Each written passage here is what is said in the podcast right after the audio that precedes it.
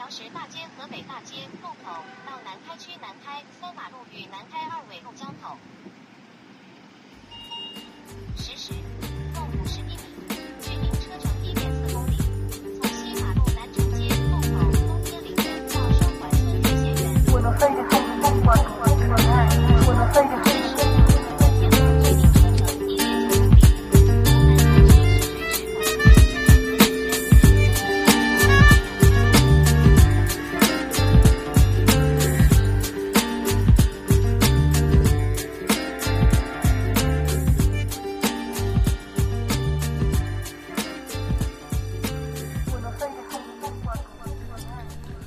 欢迎收听最新一期《大口王叨叨》，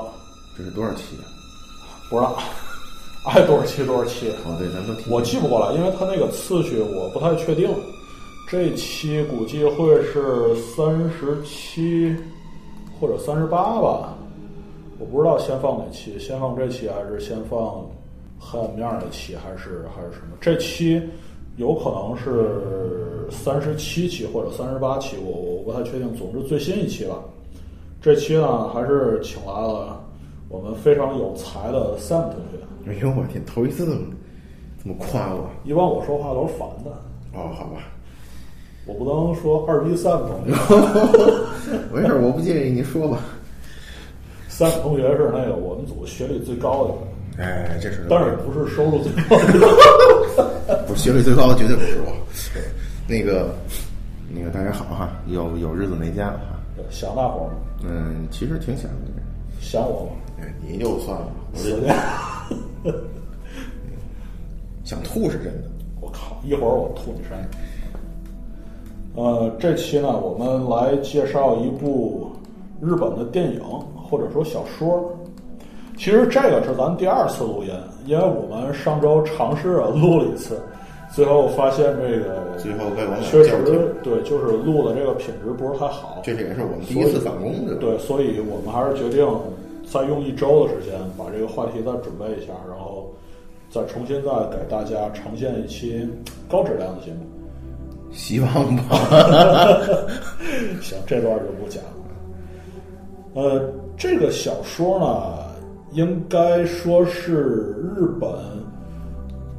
恐怖小说的一个代表作。至少说，这个电影应该是日本恐怖电影的一个非常非常具有标志性的，或者说标志性意外的这么一个恐怖电影，就是拍摄于一九九八年的《午夜凶铃》。午夜凶铃。你还记得第一次看《午夜凶铃》是什么时候吗？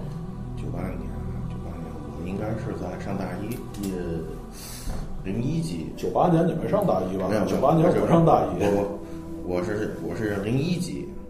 是大一的时候看的。因因为刚开始刚上大学那阵儿，那个你是刚从那个高中生活解脱出来，特别的那个追求刺激，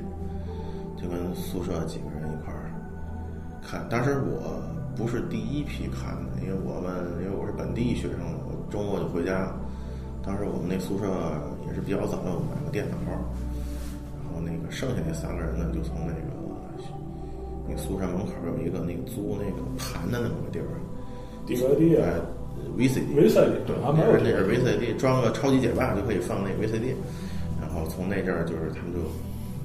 接的可能第一张盘好像就是《午夜凶铃》。口味可以啊，你吧可能他们早，我们我们里头有一个北京的同学啊比较前卫，以前看过不是知道？应该是知道，自己也没看过。哦但是呢，这个赶上赶上机会，大伙儿一块儿看。他们看的时候，我正好回家了，没赶上。没没赶上。但是我回来以后，这几个人，这几个坏坏小子就跟我说：“哎，你一定得看了。老么好了，嗯比那个蜜桃成熟时好看多了。滚！那个当时我，反正我，反正你你正常人听这个名字也知道不是什么好片儿。哎，你想午夜又带个凶字啊，这肯定不是不是一个特别温馨的片子。然后呢，正好我们那个对对面宿舍有一个哥们儿跟我跟我一样也没看过，我们俩就一块儿看。哦我哦，们看时这几个人就走了，把那门关上，灯也关了。没反锁是吗？那没有，我操，还行，还好还你不是跟我一宿舍，还还行还行。当时我俩正在吃饭，一边吃饭一边看。我当时去记得，反正刚开始没多久，就是我记得是他那主人公那个川不是不是那什么什么蔡太子松岛菜太子，啊，就是去看他那侄女儿，呃，不是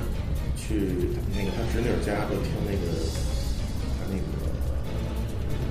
他妹妹还姐姐说，那个发现那个大师之子那个尸体时候，不是在那个厨房二里啊，就在厨房里，打开一看，一个是面目狰狞的一个一个尸体嘛，就那时候就突然出现，就吓我一跳。那应该是电影里第一个比较恐怖镜头，呃，对，那应该是第一个。当时吓我一跳。我啊，对我当时吃饭时是我们自己拿盆儿打完那个饭、嗯菜，嗯装在盆儿里头回来吃。然后我呢吃的时候呢，我就把那个盆儿放在我们那同同学那腿上，就对对乌苏上那腿上，他腿比较宽，能放得住，我就放在上头。嗯，人家当时看这个东西全神贯注的，嗯也没注意放哪儿，反正就放在腿上，放人裤裆上了。也 也不是，好像是放膝盖顶上，他膝盖比较平，正好能放上。嗯，当时我看这一幕时候，我俩都一哆嗦，结果就把那然后那菜哥们缸子给给给然后。那哥们儿裤裆一凉，我操，三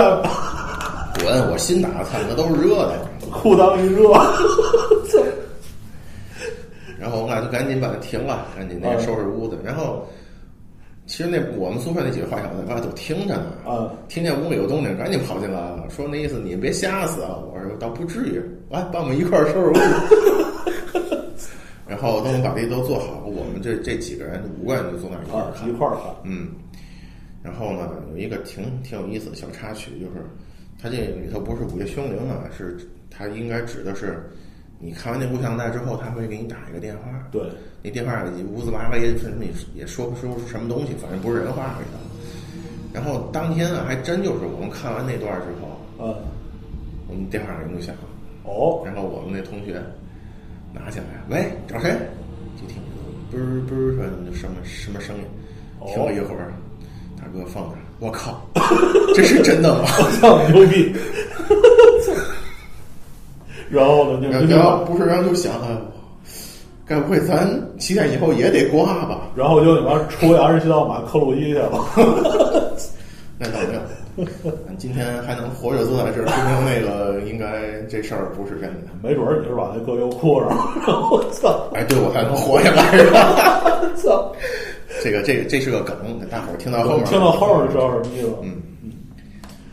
我记得我看呃《午夜凶铃》的时，第一次看也是大学的时候，我们那比你们做的可能更牛逼一点。我们当时学生会组织大伙儿一块儿看的，是收费性质你们。学生会主席一定能一定能活着。文艺部的那部长太太牛逼了，然后是整一大电视，然后整一个那个 DVD 机，然后找了一个相对比较大的一个教室，然后可能一个人是两块钱，聚集了那么十几二十个人，然后在那教室里头这绝对是那关了灯，然后看的我操挺牛逼的，然后看完之后。我们还干特别胡逼的事儿，就是呃那个，因为我们看完之后快熄灯了，然后可能也快十二点，我们十二点前后，然后就 往那个看过那个这个片子那女生宿舍打电话，然后就 在那电话里模拟那个那个音效啊啊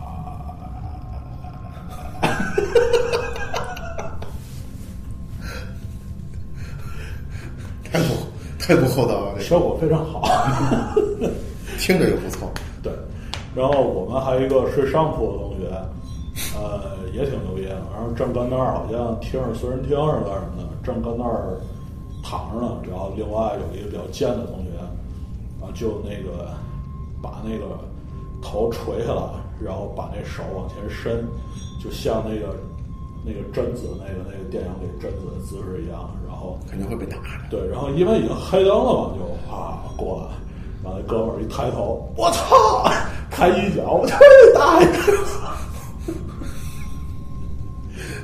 就自己作的这个，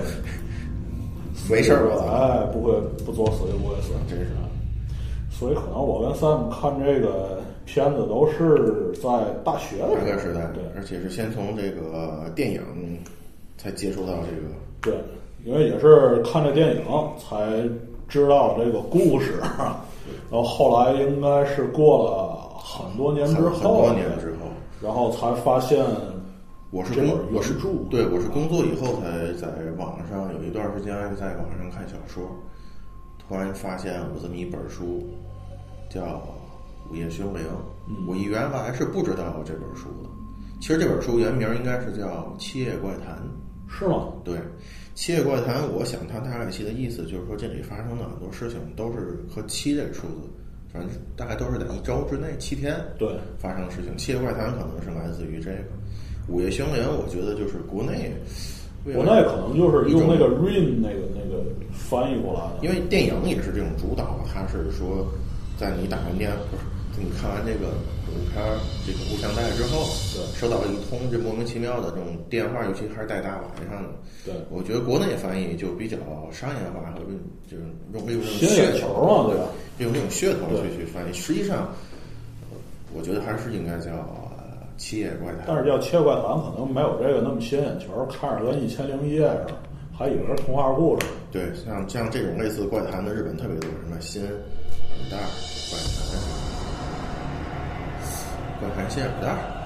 这种。啊，我待会儿待会儿查一下豆瓣了，我我是没看过。那个有几个，他那个就就就就说一完了。那个怪谈新耳带就是一些小故事，都是都也都是都市的灵异传说，大家有兴趣可以那个百度关注一下百度一下啊啊，也也也许咱会做一期啊。呃，行，那你就自己挖坑自己埋啊，列片单，然后呢，行，这个大伙儿期待一下。如果我们这个坑填不上的话，大伙儿啊，这个欢迎来买我。对，买三别买我，不是我挖的。呃，那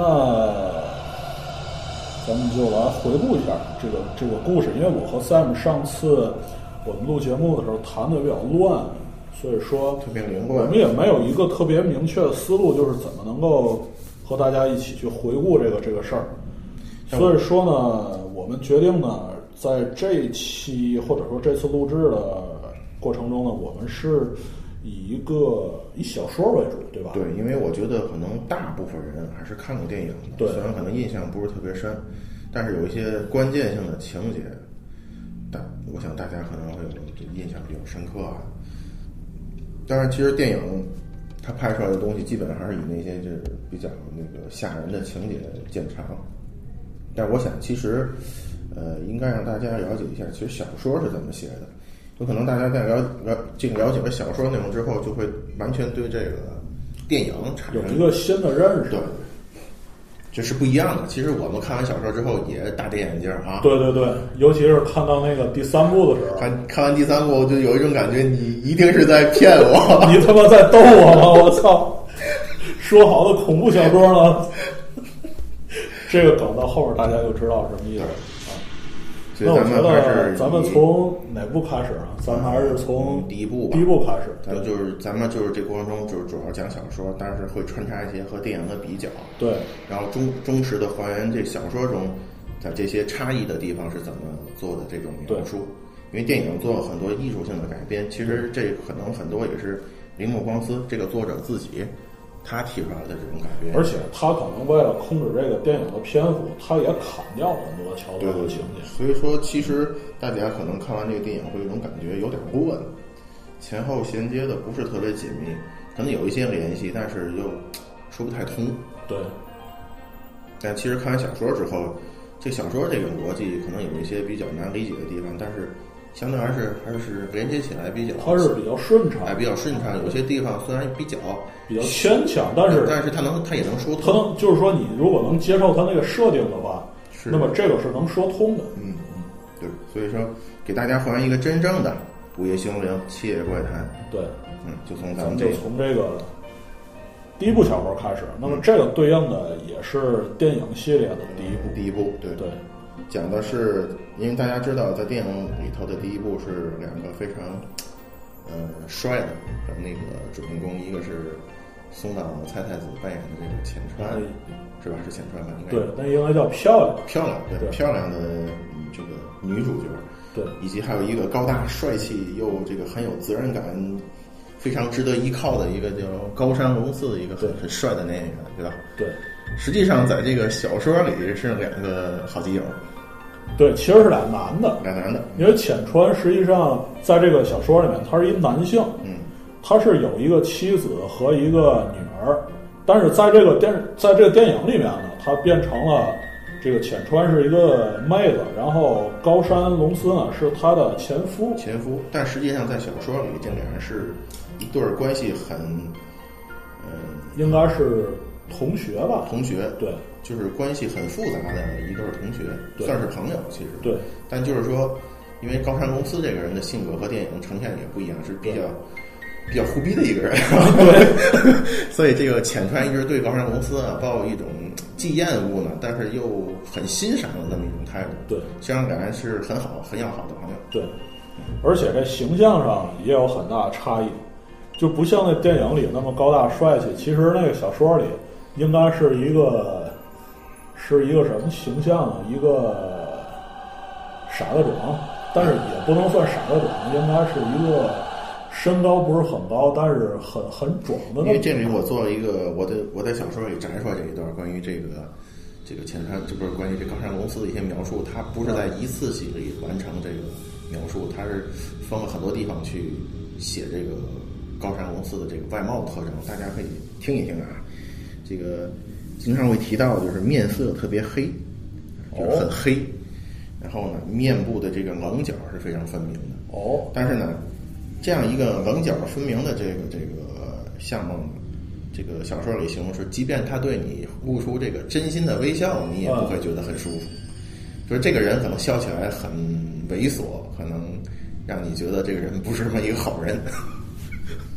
然后？这是小说的原句。还有说他平时穿衣服啊，非常的正式。嗯，这个衬衫的纽扣呢，都会扣到最上面一层，这个最最上面这一层。领带呢也会打得非常紧，所以导致他本身他这人很胖，处于这个肉都都都都对，他是短他是短粗型的，所以他脖子上的这个肉就挤成了两层，我操，就挤层。一般，而且他还特别爱出汗，经常性你会看到说他这个脸颊和这个脖子上这肉会有层层的这汗渗出。身材呢非常的矮胖，我记得没错的话，大概可能身高就是在一米六左右。哦，非常的矮矬那么一个人，但是他有一个显著特点，就是他的上身肌肉非常发达，他的他的上臂以及胸部的这个肌肉非常的强壮发达，是他不同于常人的一个地方。然后还有还有说他这个人对他这个介绍，就是他的外貌啊，啊，然后在这个我感觉这外貌，如果说给我这印象，好像就是一健过身的北野武，我操，他绝对没有电影里那么高大帅，肯定不会那那样的。而且电影里的那个人，呃，那个那个演员非常的绅士，是不是？哎给人一种很可靠的一种感觉对。但实际上，在这个小现说里对他是非常混账的人，就是混不吝的那种。混不吝，我就这么地，怎么地？他的口头禅啊，经常会说：“我要看到人类灭亡的那一瞬间。”这是一个，你说是厌世主义者还是反人类，这就不好说了。我觉得应该不算反人类啊。嗯，我记得他们好像说，他的这个在一个高山上看着人类毁灭，然后挖一坑跟那儿撸！对，这这个这个是浅川啊，这个这个记者浅川，就是那本书的另外一个主人公。采访这个公司的时候，啊他说的一句话，当时浅川问他：“你确定要这么说吗？” 公司笑了笑，对，就这么说。然后呢，这导致这个浅川啊，呃，和这个公司结交为朋友是这么一个事件，就是早晨，就有一天早晨，在他们还在上学的时候，这个公司跟浅浅川啊，呃，一般我们公司呢都会比较的晚上学上学都比较迟到，因为他是一个很聪明的学生，上上课上学并不很用功。对浅川则恰恰相反，浅川的呃勤奋的对对，浅川的资质可能平庸一些，但是他特别勤奋，每天都很早去学校去自习。但有一天，浅川到自习室发现呢，公司在那儿，这他妈不科学！这不科学。然后那个公司呢，看看到浅川之后，就神秘的对他一笑，说：“你帮我个忙。”浅川说什么嘛？那？浅川对这个蒙斯向他提出一个请求呢，非常的费解，因为平常两个人基本上不怎么过话，哎，不怎么过话，而且蒙斯是一个在学校非常受欢迎的一个人，因为头脑聪明，身体又强壮，可以说是一个全能的一个人才。所以他如果有事儿请这个有求于人呢，这个浅川会觉得非常的不可思议。他求浅川什么呢？说你去啊，到我家给我家打一个电话，问问我妈我在不在？浅川，你这不吃饱撑的吗？那我有病吧？啊，有病你不在这儿呢。啊！公司说你甭管，你就打。然后这个浅川呢，依这个公司的这个要求呢，就打了一个电话。然后呢，他妈妈就那边接电话说，那个公司你去上学了，正常的表现。然后电话就挂了。然后这个公司就问浅川，哎，我妈妈说话的时候有没有异样异样啊？有没有紧张啊？浅川说没有啊，就很正常啊，就很正常问你你为什么这么问呢？啊，公司很神秘的对浅川说，因为我今天早晨强暴了一名女大学生。操，有理。所以我担心，我强暴了他之后呢，我就逼着他不能报警，但是我又怕他报警呢，他们会查到我的住处，所以我让你要一个不在场证明。哎，对，我要你，我也希望你打通电话，我来探探这个家里的这个，有没有什么异样？哎，所以就通过这件事情呢，实际上把这两个人绑在一起了。就是说，浅川和公司两人原本生活中是没有什么交集的，嗯，但通过这个事情，好像俩人做了共享一个小秘哎，，共享了一个非常龌龊的小秘密，导致这俩人就被拴到一条上。真是。其实我跟 Sam 怎么解释？你快打住！你快打住！这个还得我放微信公众号。所以这报等于报了这个料之后呢，就等于这两个人就变成类似于同谋的这么一个身份了。也但是后来呢，浅川和这个公司一直呢，就是可能上学之后，两人走的路不一样。浅川当了新闻记者，对让公司呢去研究的是数学和医药和医学。医学对，这后来他们是在一次意外的这种采访，这个好像医学界的这个还是数学界的这个杰出人士了接触哎接触人物的时候，浅川才又和这个公司相逢，而且在那之后，两人就经常会出来喝喝酒啊，聊聊天儿。浅川自己也不明白为什么会这么信赖着他，本身他其实浅川对这个人还是很很反感的，对，但是呢，他总是忍不住和这个人出来一起喝酒聊天儿，而且这个公司呢。啊，按照这个小说后来的提示说，其实只有在浅川的面前才这么虎逼，平时可能还不太一样。对，嗯，其实我只在 Sam 面前这么虎逼，你你你你你，我觉得你平时就这样。是吗？当然，其实这就是介绍一下两人的这个特殊的这种关系吧。对，那个，当然故事呢就从这块开始，这是提前给大家做一个介绍。这部书的主要主人公就是两位，一个是浅川，对浅川和行，一个就是龙司，高山龙司。对那开始吧，咱们开始先说第一部。对，咱 刚才不一直在说第一部吗？好吧，就开始。其实故事的开始就是跟那个电影差不多，是从一个人的死，就是一开始书中先描写了这个大石智子，是一个十七岁的一个高中女生，就是一个人死在她的这个呃，就是她自己家里面，对家里面。然后当时描写的这个现场也是，呃，比较诡异，就是好像这个大石智子也感察觉到这个周围环境的这种诡异，反正是在这种说不清道不明的诡异的环境下，就莫名其妙就死了。但是这个跟电影不太一样。嗯，这电影其实那个大日子是跟同学两个人的家里，是两个妹子，然后一块儿温习功课，然后另外一个妹子跟大师智子说：“说你知道一个传说吗？呃，这个几对青年男女到一个小木屋里看那个录像带，七天之后可能会挂哟。”大师子，你妈那不就是我吗？我操嘞！掐指一算，我操，今儿就你妈第七天，然后赶劲儿挂了。对，然后然后在小说里是这样子的，这个大石质子是什么人呢？是这个主人公浅川的应该是妻子的妻子的应该是外甥女儿吧？应该是外甥女儿，对，是浅川妻子的姐姐的女儿。对但这个事情并没有对浅川造成什么影响，因为浅川本身跟这个妻子家的这个亲戚关系，他本身走的也不是很近，对他就比较淡，他也没当回事儿，但只知道确确实是猝死在家中。但后来浅川因为是他是新闻记者，经常加班，有一天晚上下班特别晚了，啊、他呢就是就这个东西特别累。呃特别累，他就想着平时都是赶这个地铁回去，但是那天他地铁卡呀没钱了没钱了，他呢就想，反正今天发稿费了，挺好，挺高兴，哎我就打个车吧。其实有些事情可能就是命运的安排，其实都是一串偶然。对，都是偶然，我偶然一连串偶然造成的必然，他就打了这个车。其实这个车这个司机呢，这个嘴比较碎的，这个路上就嘚不嘚嘚不嘚，跟我们后认识的，哎对，然后呢，就说到一件司机之前遇到的事情，就是这个司机啊，在品川车站前的十字路口呢，遇到了一个猝死的男孩儿，一个骑摩托的一个骑摩托的一个骑士。这骑士呢，等于当时突然间呢，就是嗯撞到了他的车，撞到了这个司机的车。当时这司机非常生气，就说：“哎，你撞我车，我要找你赔。”但是下车发现这个这个骑士呢，就躺在地上，两手在这个头盔上乱抓，好像是要把头盔摘下来的样子。对，然后他过去以后就说：“哎，兄弟，这是这那意思，你是你撞我的，你可不要讹我呀。”哎，但是还没说完呢，就发现他不太对，然后赶紧去叫救护车。回来时发现这个人已经死了。已经挂了。对，这人是谁呢？叫盐田秀一，十九岁的一个男孩儿，就是其实这个就是那个大石智子的那男朋友。男朋友。这个盐田秀一呢，也是死于猝死。当浅川知道盐田秀一的猝死之后，他就感到可能不太寻常，这个事因为这个太偶然了，太偶然了。对，正好是都是两个高中生，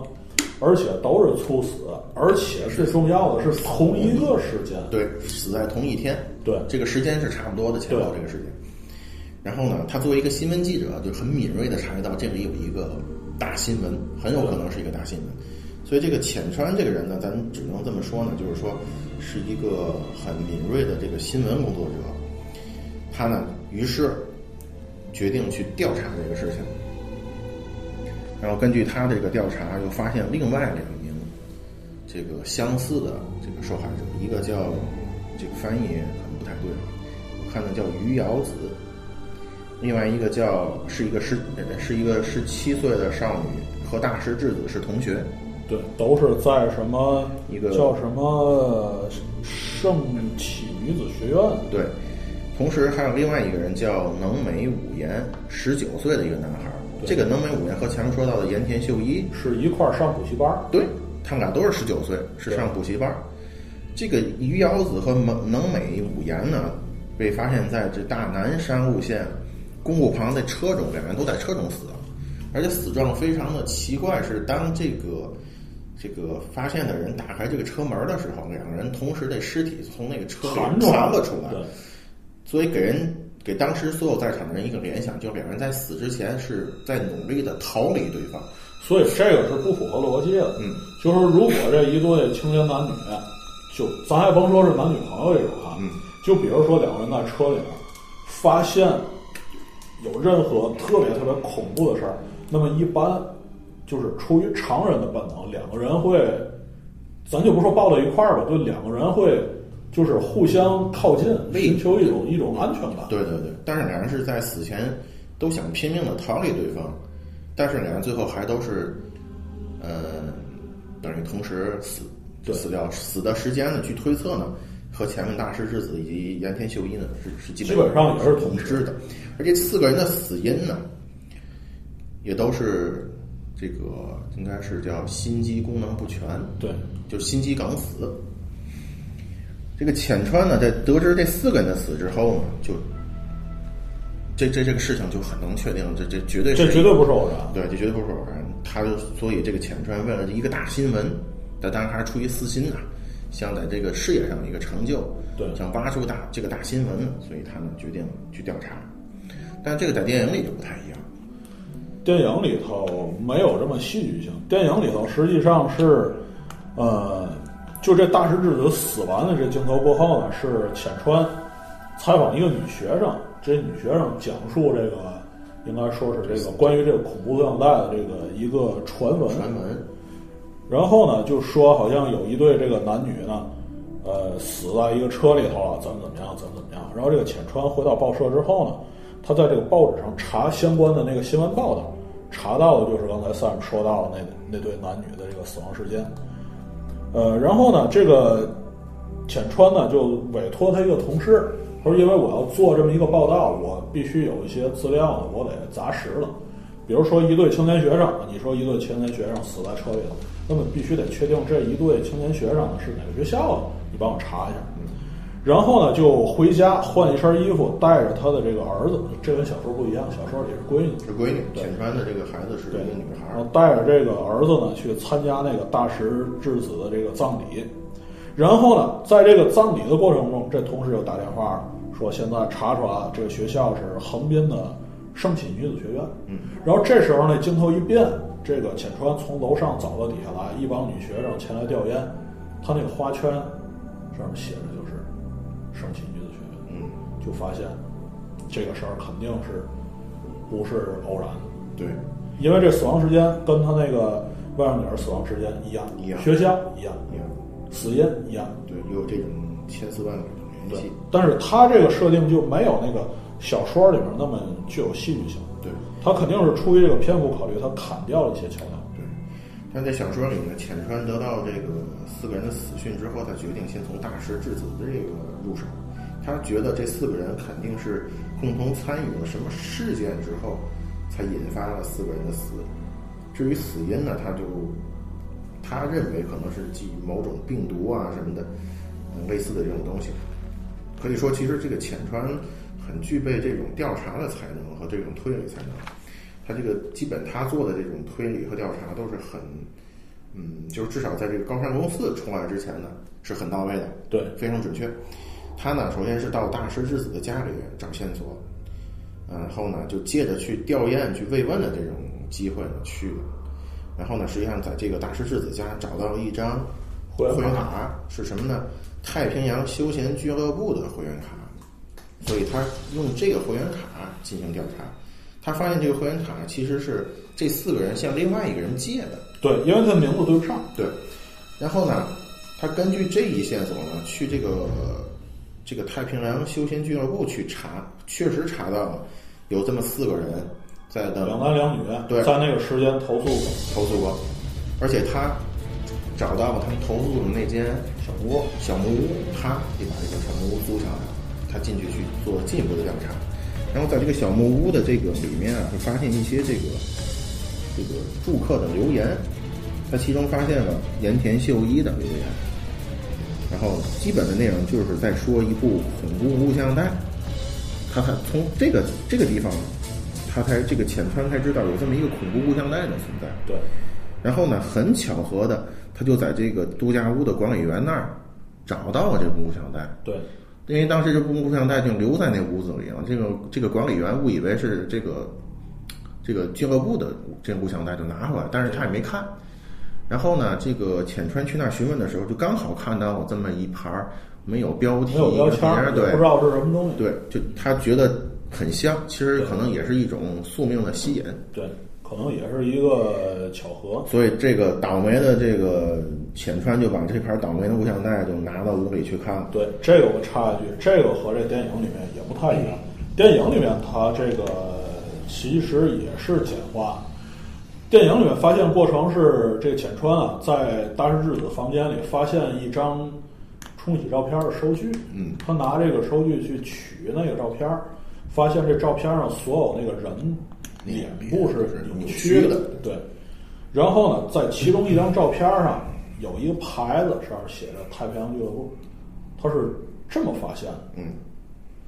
对。当然最后呢，都是引都是最后引出了这个录像带。这个录像带啊。那要不你先介绍一下这个电影里的录像带内容吧？我觉得这可能大家更有印象。这个电影里面录像带是这样，他把这录像带推进去之后，他最开始一个镜头是一个圆形的一个天空，嗯，看上去呢，呃，好像是从一个洞穴里面拍摄的，嗯，但它这个整个录像带，它这个颗粒感是非常强的，嗯，就好像那种老的那种。对对对，就像老了那种那种影片一样，而且呢，这个有一部分镜头呢是黑白的，嗯。然后第二个镜头呢，是有一个一个女的，一个非常漂亮的女人，对着一个镜子在梳头。这我觉得这个其实挺恐怖的。这个，但是这个有一个特别特别奇怪的一个现象，是在梳头的过程中，那个镜子的位置突然间变了，嗯，这个镜子挪到了那个女人的旁边，然后这个女人呢，她也并没有太大的诧异，她只是看了一眼，然后呢，那个镜子又自己又挪回来了，所以这个是非常非常奇怪的一个诡异的那么一个一个现象，而且在这镜子里面呢，映出了一个小女孩儿，是一个非常模糊的一个小女孩儿的形象。接下来呢，是一个一个这个怎么描述呢？是很多的字，很多很多的字，在画面给你就是对，在在那个画面里面不停的在那儿扭动，嗯，都是有一些扭曲的字，但是模模糊糊的能看到，的是这是一个报纸上的一个新闻，是关于一个什么火山爆发的新闻。嗯，然后这个新闻的这个画面消失之后呢，这呈现出来是很多很多这个在地面上匍匐爬行的人，但这个我不太清楚它是具体这个每一个画面是什么含义。然后呢，是有一个一个女人站在一个水边的镜头，这个女人呢看不清面貌，因为她戴着一个头巾或者是面罩，嗯，整个这个头部是隐藏的。他站在这个水边呢，把他的右臂抬起来，嗯但是是一个非常诡异的一个姿势。然后就是一个非常非常恐怖的一个镜头，这个录像带的这个画面出现一只眼睛，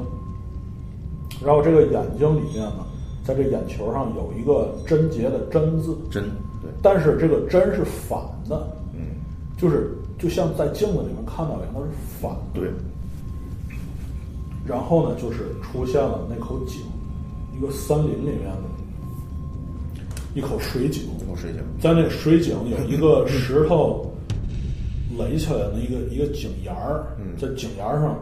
有一个缺口，然后这个画面一闪，这个录像带就结束了。结束了，对。嗯，这个在小说当中啊，描写的可能场景比这个电影里要多一些，我给大家说一说吧。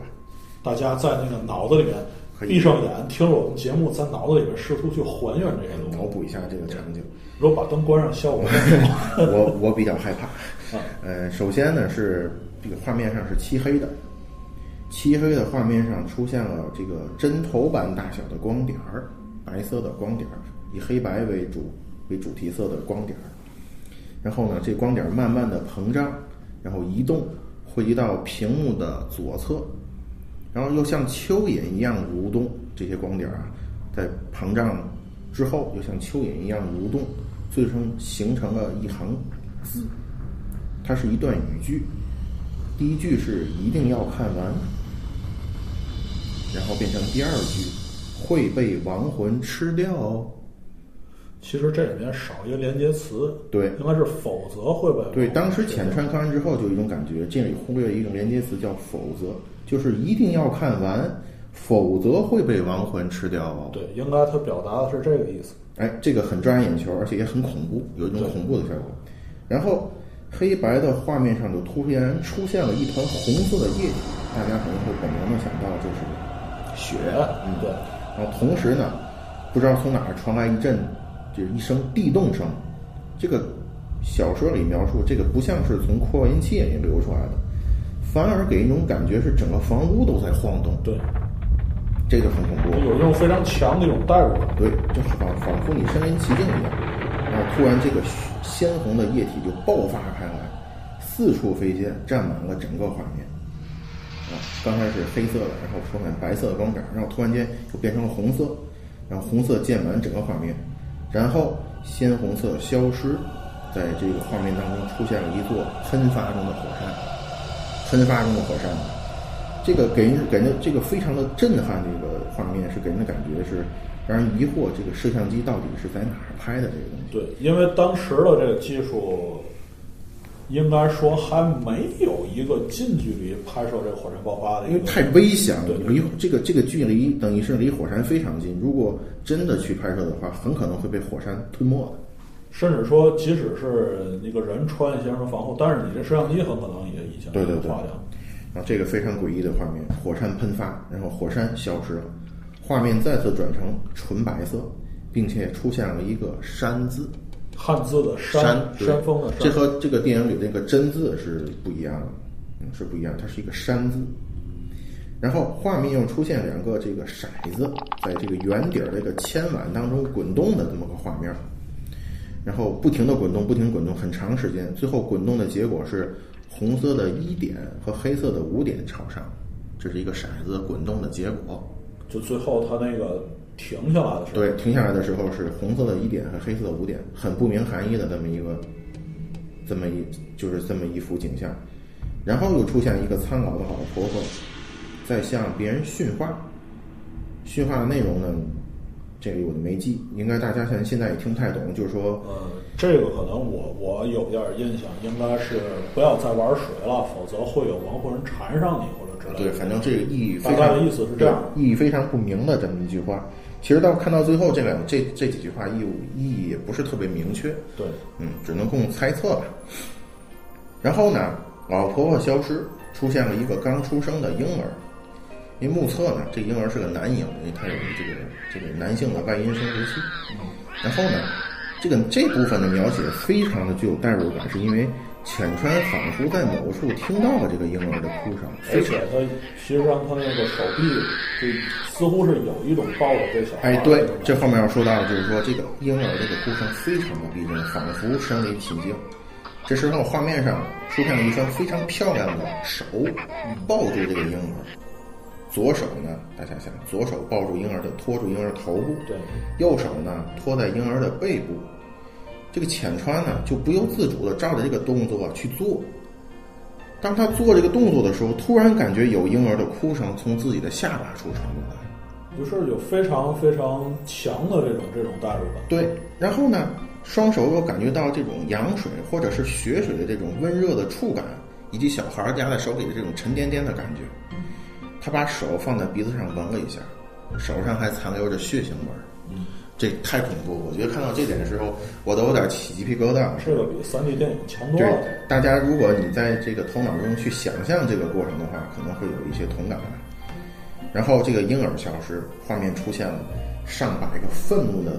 人脸，对，然后在大声的叫嚷着什么，但是他并没有，但是这个浅川听不太清楚，对但是他确定的知道这些人在喊，喊的内容是什么呢？说谎、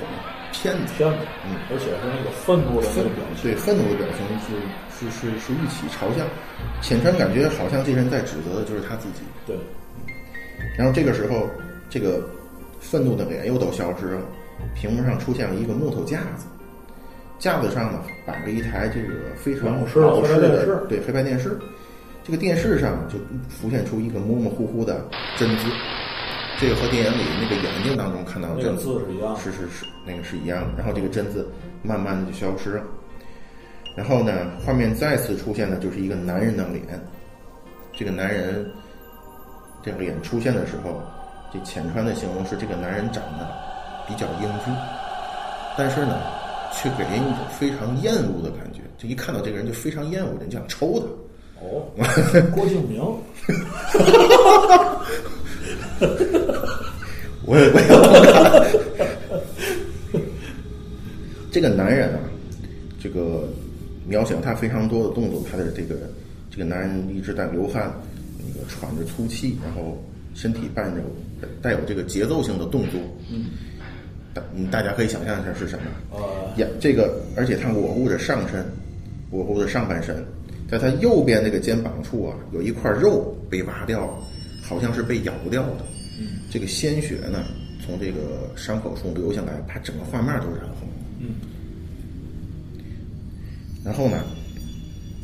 再下下面这个画面仍然是这个男子，这个男子就一改之前的那个那个状态，是眼睛里带有杀意。然后呢，这时候画面就不停的开始转变，转变成树林、天空、草地，然后周围这个，然后再往再往后变了，这个画面的周围就被深色包围了。整个画面就是它的四周就变成了深黑深黑色包裹着对，中间出现了一轮明月，然后在这个月亮里就浮现出这个男人的脸，然后就是看到一个个拳头大小的块状物呢从月亮上掉下来，同时伴随这个掉下来呢，就发出了这个沉重的这个声响，并伴随着撕扯肌肉的声音，撕扯肌肉的声音，而且镜头前的这个鲜血，刚才我们看到那个男人伤口有从他是是伤口上流出来的这个鲜血也在画面前不停的流动，然后录像带进入结尾，出现了一段文字。这段文字非常的具有明确的指示啊，就是看过这部影片的人，在一个星期之后会在这个时间面临死亡。如果不想死，就依下面的指示行事。当看到这点这一点的时候，这浅川已经傻了。对，浅川就真的知道这这个东西不妙，恐怕自己会死。好，这东西真的是有点料了，这个。对，浅川真的是想知道这个指示是什么，但是这个指示没出现，后面是一段广告，好像是一段蚊香的电蚊子香的广告。对，我估计当时这个浅川骂娘的，心都。基本上他妈崩溃了，这个我操。而这广告结束后，这画面又回到先前的那种，就是昏昏黑的那种，嗯，似乎是有人刻意用广告抹去了最后的指示。而不是说你如果不想死的话，就赶紧买我们这蚊香。我估计想买蚊香也来不及了，这个真的，我估计这个浅川估计骂死这个这个这个广告。然后呢，就如同电影里说的一样，看完录像之后呢，浅川就接到一通电话，电话里没有人的声音，只有只有这个地动般的这种轰鸣，并且闻到了一股潮湿泥土的味道，同时有一股冷气在这个就是汗毛根儿在这个浅川这个耳根子后面盘旋。然后浅浅川感到好像有人在问他，看过了吧？知道了吗？啊，按照这个指示去做，否则你自己琢磨着。对，赶紧把蚊香去吧。然后当时浅川就崩溃了，对，当时浅川就又哭又跪在地上说：“你告诉我是什么呀？我没看。”我真不知道你想干嘛呀！我操那个。就是说，在浅川看完这个录像带之后，是真的确信这件事儿是真的。对，嗯，因为他这个看的过程中，他那些代入感，他那些感觉，已经意味着这绝对不是一盘普通的录像带录像带。太真实了，浅川当时就崩溃了。所以，浅川意识到这个问题的严重，才引出后面的这个另外一位非常厉害的这个主角，就是咱们之前说的高山山公司公司。嗯。然后刚因为之前呢，咱们把高山公司的这个外形和这个性格已经给大家介绍了，大伙儿呢就应该知道，其实这个浅川请高山公司也是没有办法的办法。对，因为这个浅川这个高山公司这个魂不吝的这个个性呢，浅川觉得可能只有他能处理了这个事儿。这事儿找民警已经没戏了，对，找找片儿警是不行找了，片儿警也没戏。所以这个高山公司呢，就是怎么说呢，非常大大咧咧的，就是来到了浅川的住处，跟他一块儿把这个录像带又看了一遍。二刷，二 操看完之后还饶有滋味的说：“哎，你再给我拷一份回去再看看。再回味回味。”其实看他那意思，一点不像要死的人。哎，啊，这当然这部分好像电这个电影中也差不多，基本就是这个呃，基本上应该是一样的。对，然后呢，后面这个小说就开始这个龙司对这个录像带这个呃的一连串的分析。首先是龙司和浅川呢，根据这个我想在最后插入的这个广告，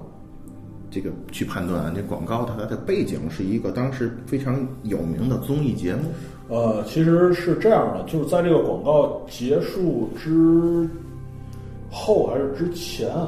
好像是在这个广告播放之前，非常非常非常短的这个，那么一闪而过有一个画面，然后就把这个画面给它停住之后，发现这个这个画面上有一个日本非常非常有名的一个综艺节目，一一个一个一个应该相对来说转换成咱中国的术语，应该是一个说相声，嗯是一个一个一个艺人，对，然后同时呢，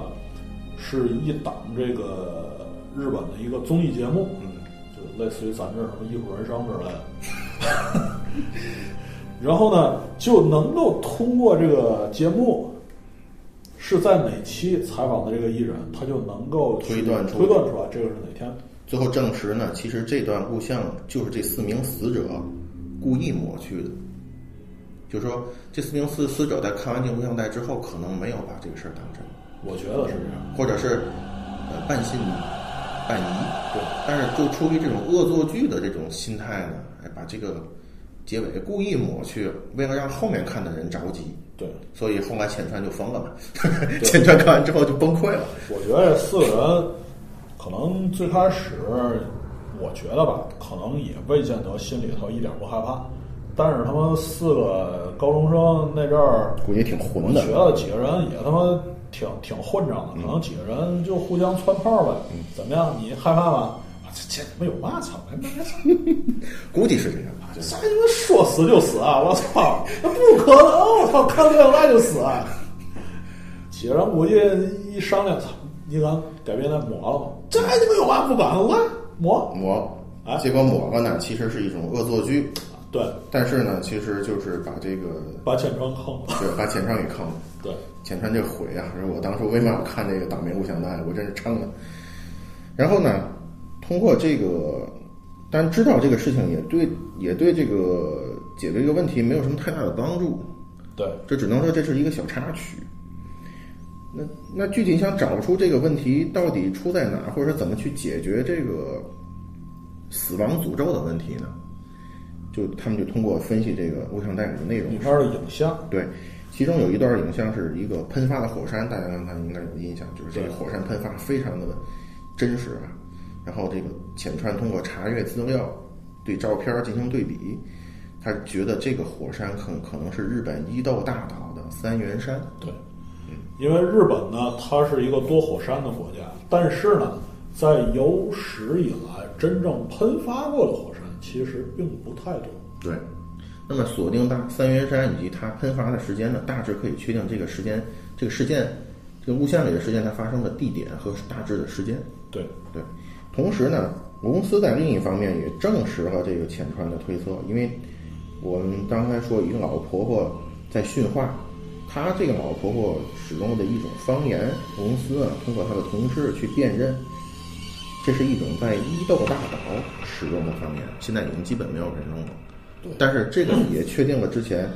这个浅川的关于火山的关于火山地点的推测以及时间上也有一定的关联性。然后呢，两人就想这个录像带的去查这个录像带的起源，这个录像带是怎么来的？对平安无故出现还是怎么回事儿？结果他们查到是什么呢？这个录像带最早呢是由一家到度假屋住住宿的一家人无意间录到的。先是这个一家人一起到这个出租屋住宿，这家有一个小孩，这个有有有一个小男孩小，男孩儿，他想看一档这个综艺节目，对。但是到这儿呢，他爸爸妈妈把个电视不让他看，对，怎么办呢？他们日本这个可以就是用这种叫暗录的方式，就是把这个相当于类似于定时录像。对，但是它呢就是不影响你现在的观看，你同时观看，但是你可以把录像去录呢，你设定去录某一个频段，对。就那么他就是在这个设完这个频段之后，就把这个录像给录。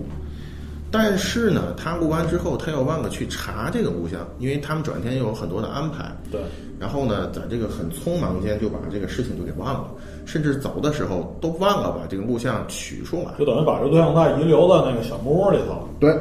这也就是为什么后来大石智子、岩田秀一这四个人到了之后，发现了这部录像带，就相当于他们可能也想去看录像，一看这里头哎，这有一盘有一盘带子，哎翻回来看看吧。结果福利吗？这是？结果没想到这四个人因此而死。但是呢，因为这个小男孩在当地呢录的是他调好的一个频段，却没有录到这个相应的综艺节目，反而是这么一段莫名其妙的内容。所以浅川核电公司对这个事件的推测是，肯定是有某一个地方通过这个电波干扰侵入了这个频段，等于把这个原有的这个综艺节目给覆盖掉了。就是说，真的有这么大这个电波能够去屏蔽掉这个电视信号的话，那么影响到肯定不只是这一个小蘑菇，对它肯定会有更多的人去察觉到这个现象。对，但是他们沿着这个线去查的话，却没有什么结果，发现其实只有在这个地方才录到了这段录像，那这这个就非常不可以。这这就非常诡异了。对，然后这个过程中呢，调查过程中呢，浅川等于是又遭遇一个雪上加霜的一个现一个一个状况，就是什么呢？他发现他的妻子和孩子在不知情的情况下也看了这个录像，我操，也就是说，他老婆和孩子呢也可能会死，而且可能就在他之后的那么个两三天吧。对，嗯隔不了太长时间。对，这个时候浅川就非常着急，自己死也就罢了，就对啊就把妻女也也牵扯进来了，他就非常不甘。也就是从这儿开始，浅川基本丧失了这个对这事件的调查能力了，对，就处于一种处于一他已经种不淡定。对，已经处于一种非常焦急的、完全无法冷静思考的这种状态。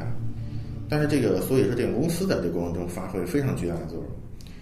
这个公司开始对这录像的内容进行了一个分析，并得出一个非常恐怖的一个结论。我这个当时我看到这结论的时候，我也想，我觉得我，后背发凉啊！对我当时我也吓了一跳。太恐怖了，嗯，因为他呢将这个录像的各个这个画面呢抽抽离出来，编上号，对，然后对这画面的内容先进行了一个最初的分类。对，他认为有一些画面它是表现的是一种抽象的意识，对，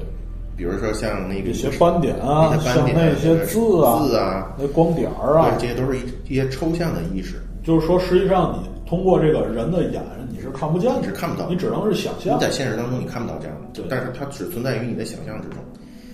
但是还有一些，比如像火山喷发、对，像那个老婆婆，老婆婆，像那个婴儿，对，这些是现实当中出现的景象。那么在确定这个之后呢，他进一步发现了，在这个现实的景象中，有间隔性的黑屏出现，有些黑针，某一针，屏幕中它会变成全黑的，对下一帧或者隔隔一帧之后，它又变亮。对，这个他是在通过慢放的过程中发现的。这种现实性的画面都会有这种情况发生。他由此做了一个推断，他说这种现实的画面其实是人眼看到的真实情况，我操！而这个黑针正是人眨眼的时候那一瞬间，我操！而且通过黑针出现的频率，他断定这是一个女性。因为男性和女性他眨眼的频率是有区别的，然后女生眨的会比较快一点。对，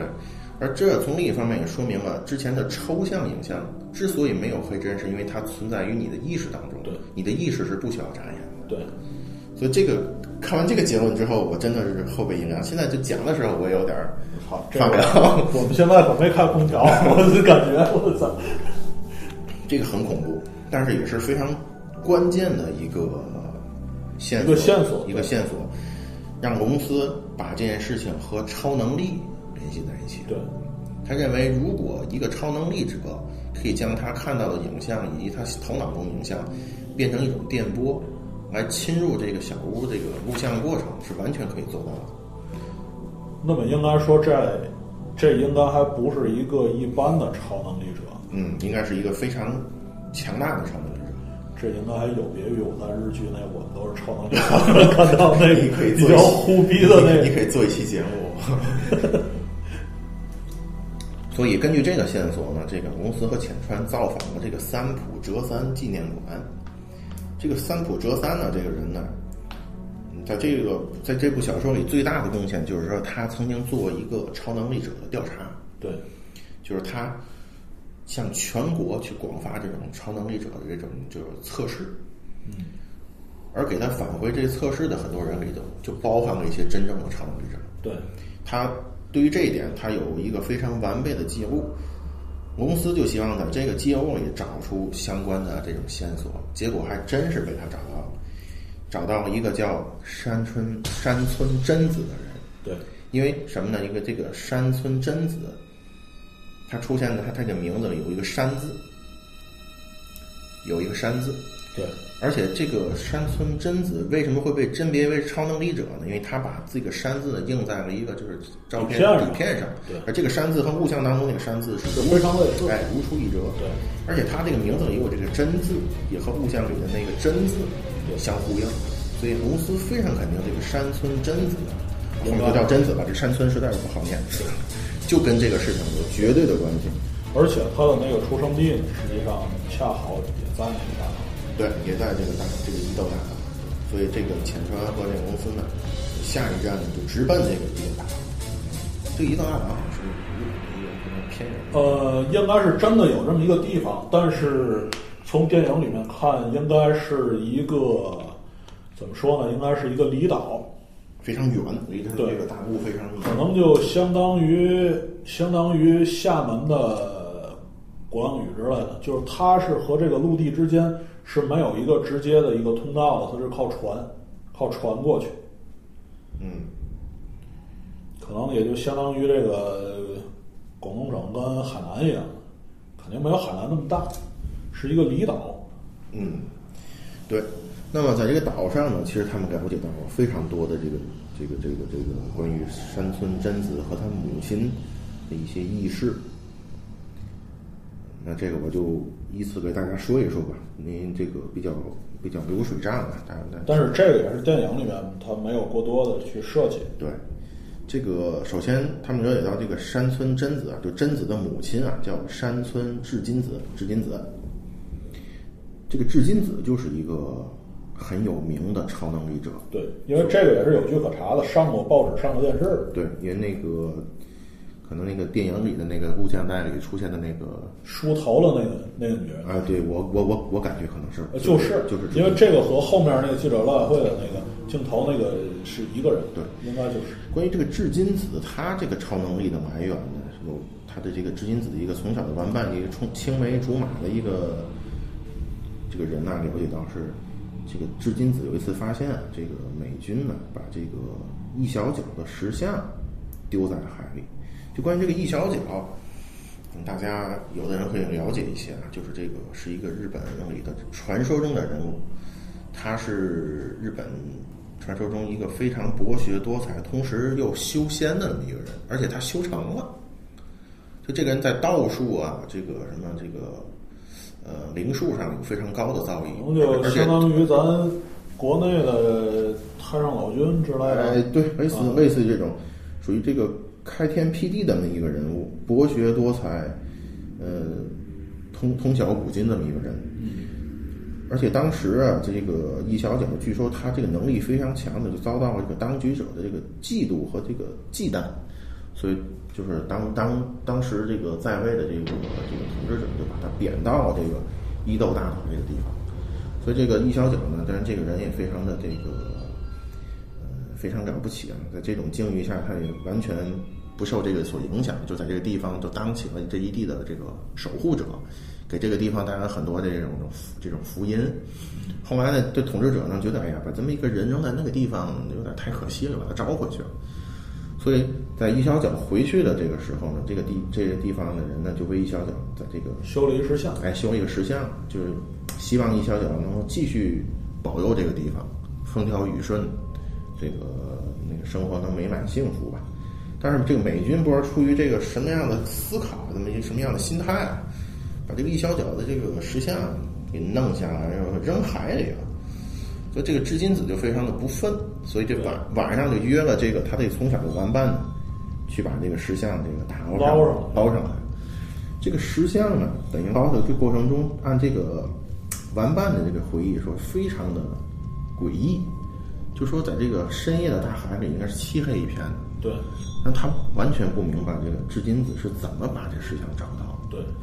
而至而至金子给他的答复是什么呢？他感到这个石像在发光，是眼睛发光还是石像本身在发光？给他一种指引，哦，他就能找到他。他在水里把这个绳子绑在石像，系了那石像，哎然后两个人然后就把这石像拉拉出来了。而且从那之后，这个至金子就经常犯头疼，而且每次犯头疼的时候呢，这个就会说一些个预言，就预就预测一些个这个可怕的事情的发生。而且这比个如有头疼，房价还得涨。这估计是很多人头疼的一个事情。也就是从这开始，这个至金子的超能力啊，就被村里的人啊所得知。但是应该这个超能力不是什么好能力，基本因为他预测了很多件不好的都是别人倒霉啊，什么火山爆发啦、对这种都是不太好的事情，所以大家对这个至金子呢还是呃避之唯恐不及的这么一个态度。基本上瘟神扫不清。对，后来呢，这个转年呢，至金子呢，不知道什么原因就去了东京了，在那里认识了一个医学的一个博士吧，教授，医叫平八郎对，医生平八郎。当时我记得这小说里说的是这个至金子在医院外就晕倒了，这个最后被这个被这个医生平八郎给给撞见，就给撞见，就嗯带他去那个医疗室去治疗，然后偶然的发现了，就是这个一雄啊发现了织金子有这么一种超能力，哎，他很感兴趣，然后就然后就把这个织金子当做实验对象进行研究。当两人在一来一去这个过程中啊，就产生感情，因为这个织金子长得是非常漂亮的。对，从那个电影里看，应该是一个挺漂亮的一个一个女人。对，后来两人产生感情，这个织金子就怀孕了。怀孕之后呢，又回到大岛待产。这个是因为这一雄平八郎有媳妇儿，对所以没有办法去但这个事儿很违违违反伦理啊。对，何况是那个年代，对这个确实。但是生下贞子之后呢，这织金子又返回了东京，就等于继续和这个伊雄这个相相处。但是三年之后又回到大岛，把把把他的女儿贞子也接过去，也接走了。这伤有远。对，然后呢，在这个过后来在这个东京过程中，这织金子又生了一个男孩儿，但是这个男孩儿就不幸就夭亡。夭折了对，这个就和咱们之前这小说里说这个那个在这个屋屋下里出现那个男婴，嗯，可能就是指的是这个有可能夭亡的这个这个男婴。后来呢，这个一雄呢，这个一雄平八郎呢，就做过一件非常蠢的事情。因为他之前对于这个织金子这个研究呢，等于是发表一系列的这种报告，但是这个超能力这个东西一直就是学术界一个非常敏感的一个一个非常边缘的学科，对对对包括现在在中国，不也是一个非常怎么说呢？非常敏感的一个对你说这个这个这个东西本身是没有科学依据的，但是你不能说它不存在，是吧？对所以它是非常尴尬的一个东西。这个一雄呢，等于是自从这个研究之后呢，就一直受到各方面的质疑。他的这个人吧，又比较的呃怎么说呢？认死理儿，对，固执，对固执，所以他呢一直以来就受到这种排挤呢，反复的这种失败和排挤呢，让他导致呢，他向媒体发出这种挑战。你们不是假的吗？啊你过来吵啊！我让至金子当众表演超能力，我给你们看看。哎但是最后这个事情失败了。最后这成。失败是什么原因呢？这个至金当时非常痛苦的去猜这个一个千碗里的两个两个骰子的这个点数，这个在物物象里也有表现。对，骰子的点数，至金子拼尽全力去猜，但是也猜不出来。当时至金子对大家也发出了一种就是控诉吧，就说我呢这种超能力其实每个人都有，只不过我比你们都强一些。对，但是呢，现在我所面临的压力是什么呢？你们所有人都希望我失败，你们这你们这种成千上万的这种意识，你们的这种想法聚集的能量阻挡了我去看这个骰子的点数。对，但是大家不这么看。对，这个英雄平八郎呢也站出来对对媒体进行批判，就说现在何止是在场的几百上千人，现在整个日本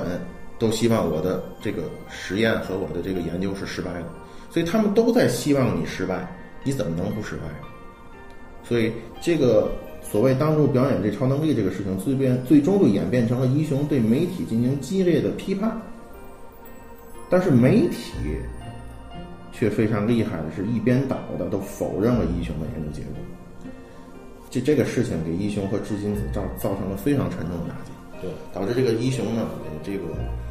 他和织金子这种关系曝光，一雄不得不离婚，对同时也丢掉了这个大学的的这个那个工作，对，非非常惨。而且经过这个事情之后呢，一雄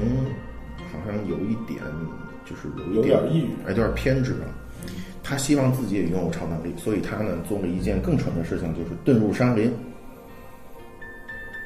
通过在瀑布的这个水这个冲击下进行修炼，我操，希望通过这个修炼来获得超能力。那这属于作死了。哎，这个事实呢，非常的 如如人所预料，就是这个修炼不但没有给他带来超能力，反而给他带来了肺结核。我操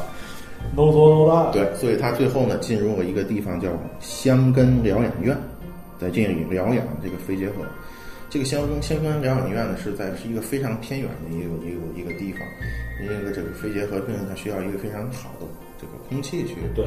去这个休养他的一个肺，所以呢这个地方非常的这个偏远，这个不为人知吧。然后呢，一雄这个下场可以说非常的悲惨。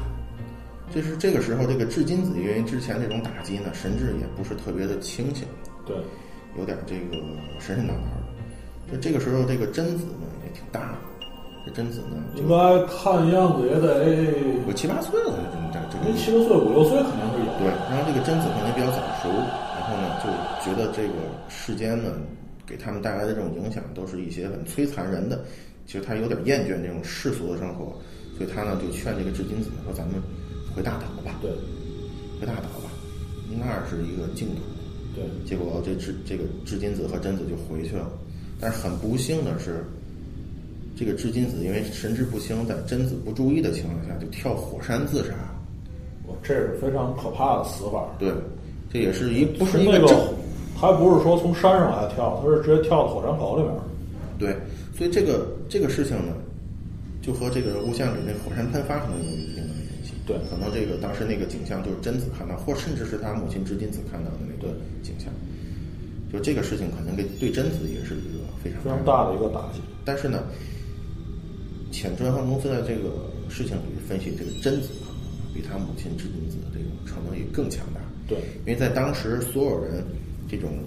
希望他们失败的这种意这这种意志之下，至今子是看不到千万里的这个骰骰子点数的。对，但是在录像，但是咱录像里可能看到一个一一个五，对，如果录像是贞子留下那，说明贞子当时在他他其实可以不受那么多人那个念力的影响，他能盖过所有人那种意志，还是正非常强。对，所以他非常强。但是后来这个贞子的行踪就非常的就是诡异了，就是说贞子在当地成长，并在高中大岛高中毕业之后呢，就去了东京。后来进一步的调查，知道他去东京其实是加入了一个剧团，飞翔剧团，飞翔剧团。然后再往后，这个事情就没人知道了。后来这个浅川这个朋友呢，因为浅川当时在大阪回赶东京，他拜托他的一个朋友吉野呢，从东京呢去调查真子在飞翔剧团的情况。然后剧团的这个同事里就透露过那么一件事情，就是说，曾经有一个人亲眼目睹贞子在没有插电源的情况下把电视机打开。而且上面能显示出一些东西来。嗯，好像是吧，反正是这个反正反正当时那小说描述是从一个屏风或者看电视是亮的，亮的上面有什么东西不知道。对，但是他走进去之后，发现那个电视是黑的，其实没插。而且那个插那个电源是没插的。对，然后通过这件事情，这个这个同事呢对贞子产生了非常不好的印象，就觉得这个女人非常诡异。非常诡异。而且他们当时剧团是有贞子的照片的，真人照片哦。那个半身像和那个大头像和半身像啊，全是那时可还没有美图秀秀，但是吉野看到这照片之后，就发出一声赞叹：“这是我见过的最标志的脸孔。”他当时用“脸孔”这个词，而没用这个最标志这个脸蛋儿。对，所以吉野也是非常奇怪，自己在不知不觉中啊，用这个脸孔去形容这个女性，因为他也感受到这个女性带带给人的一种就是毛就是毛森森的那种感觉。对，就是这个女生就给人一种什么感觉？你说好看吗？好看，好看，但是你想娶回去或者啪她了，不敢，就是挺瘆人的就。挺瘆人的他。但贞子给剧团里其他人的感觉也差不多也就是这样所以，但是呢，贞子在家居团两年之后就离开了，从此以后，这个贞子的下落就不明了，线索也就中断了，整个调查就陷入僵局了。这个时候，随着这个死亡诅咒的时间的临近呢，这个浅川是越来越焦急。当然，在这种情况下，这个这个公司呢又发挥了强大的这种扭转局势的这种作用。他呢去想，我们与其去查这个贞子的这个他的行踪，不如去查这个太平洋休闲度假屋这个小木屋它的前身是前身是？因为这个地方很特殊，只有在这个地方才录到这个这个诡异的录像带。对，它肯定和别的地方是不一样的。然后进一步的查呢，才发现这个度假屋的前身正是一家肺结核疗养院。是不是就是那个相关的那个？哎，因为这个就一真雄平滑廊最后对，因为这个贞子的父亲对一雄最后是罹患这个肺结核，所以两个人在得知这个线索之后非常的兴奋，而查到了这个当初在这个肺结核疗养院这个工作过的一个人，有有两个人还现存，这两个人还活在这个世上，其中有一个人离他们现在这个第一道大岛最近的一个地方，这个人呢，他叫长尾成太郎。长尾成，他曾经是这个疗养院的医生，而且这个人很特殊的身份是日本历史上最后一位天花儿天花症患者。这个人就很特殊，所以这个公司和浅川呢就去拜访这个人，想从他当年的这个情况里能挖出一些线索。对，但是在见到这个人的时候，这个公司和浅川都看那都张脸对，都哦惊呆了。哥们儿，我见过你，在哪见过呢？就是那录像里边那个对，最后出现的这个人。最后出现的那人。最后，这个通过各种手段去逼迫他讲出当年的事实，这个长尾成太郎就就交代了。自己呢，就是当时呢，确实是收治了一名患者叫义雄平八郎。对，就是贞子他父亲。对，而且这个贞子呢，好像离开了这个飞翔剧团之后呢，时不时的就会去这个地方来这个地方看望他父亲看他父亲。那么长尾承太郎有一次呢出诊呢，正好是看了一位天花症的患者，没想到自己也感染上，当时他并不知情。对，患上天花之后呢，他非常的难受，所以就处在一种意识不清的状态，而且在这种状态下，他把这个贞子给强暴了。强暴之后呢，他短暂的恢复了一些理智，然后很惊恐的发现，这个贞子实际上不是个女人，哦，是叫做睾丸性女性化症候群的一个患者。啊，这个直观来说呢，就是他身体是同时具有男性和女性性征的，对，但但是是从那个其他的部位来看，是一个非常漂亮的人，他的这个但是他是同时具有对个它的主体这个性状是一个女性，而且好像从统计上讲，凡是这种有这种症状的人都是美女。但实际上，这种人他是男，他其实是男性，因为他这个他的基因，大如果大家学学过，他的性基因是 XY，他其实是男性。也就是说，贞子实际上是一个男孩儿，我去，只是他长得像一个美女，同时又具有女性的很多这种第二性征的这个表现。所以这个这个事情，呃，这个设定好像，操，那不就等于俩人捡肥皂了吗？这个这个设定就是说，这个贞子呢是男性，他所以他不并不具备这个生育能力女性的这种生育能力。所以在这种情况下呢，这个小说最后给的这个描写是贞子利用了他的超能力，引诱长尾成太郎把他给杀了。你能想象他可能贞子就不想活了，对，你把我杀了吧。他利用这种能力，然后操纵这个长尾城，把他抛到井里边，然后大那个大家之前对这个井的这个描述啊，大家可以看到，就是说，之前咱们描见见录像，大家也看到，就是说，这个男人眼眼睛当中泛出杀意，然后画面不停的转变成树林、天空、土地，然后应该就是拖着那个贞子，或者是抱着那个啊贞子，再往这个井走往这个井那块儿然，后画面的四周突然被黑色包围，那就是贞子已经掉到井里已。经扔进去了。然后呢，中间出现了一名一魂圆月，男人的脸出现在月亮当中。那就是这个长尾城从那个井口去扒头往下看，对，这个时候，一个个拳头大小的块状物从月亮上掉下来，就是往下扔石头。石头伴随着沉重的响声及撕扯肌肉的声音，镜头前的鲜血不停流动，也就是说，鲜血已经溢到这个贞子的眼里去了，对，非常恐怖啊，非常恐怖。那么也就是说，贞子在这种情况下被强暴后杀死。那么这个时候，公司和浅川就很有根据的认为，如果想解除死亡诅咒，就要完成死者最后的心愿，那有很有可能就是贞子想回到他自己的故乡伊豆大岛。就是要找到他的尸骨，把他这个贞子的尸骨，呃，转就是转交或者说还给他的家人。对，然后后面这个就和电影里很相像，就是说，实际上这个小木屋的底下就是那个就是那个井，所在地。而且那个井口对的那个位置就是那个电视机的那个位置。所以这也解释了为什么只有这个小木屋录到了这个诡异的录像带。然后呢，两人就分秒必争的找到这这口井，掘出了这个贞子的尸骨。也在也正是在这个过程中，这个浅川的这个死亡时间到了，而浅川安然无恙，两人就很很惊喜，呢很惊喜的认为这个诅咒已经已经破解了，已经破解了，已经破解了。然后呢，这个事情之后，大家都松了一口气。这个公司呢，就先返回东京的寓所去去写论文去了。然后那个浅川呢，就带着这个贞子的遗骸呢，回大岛交给他那个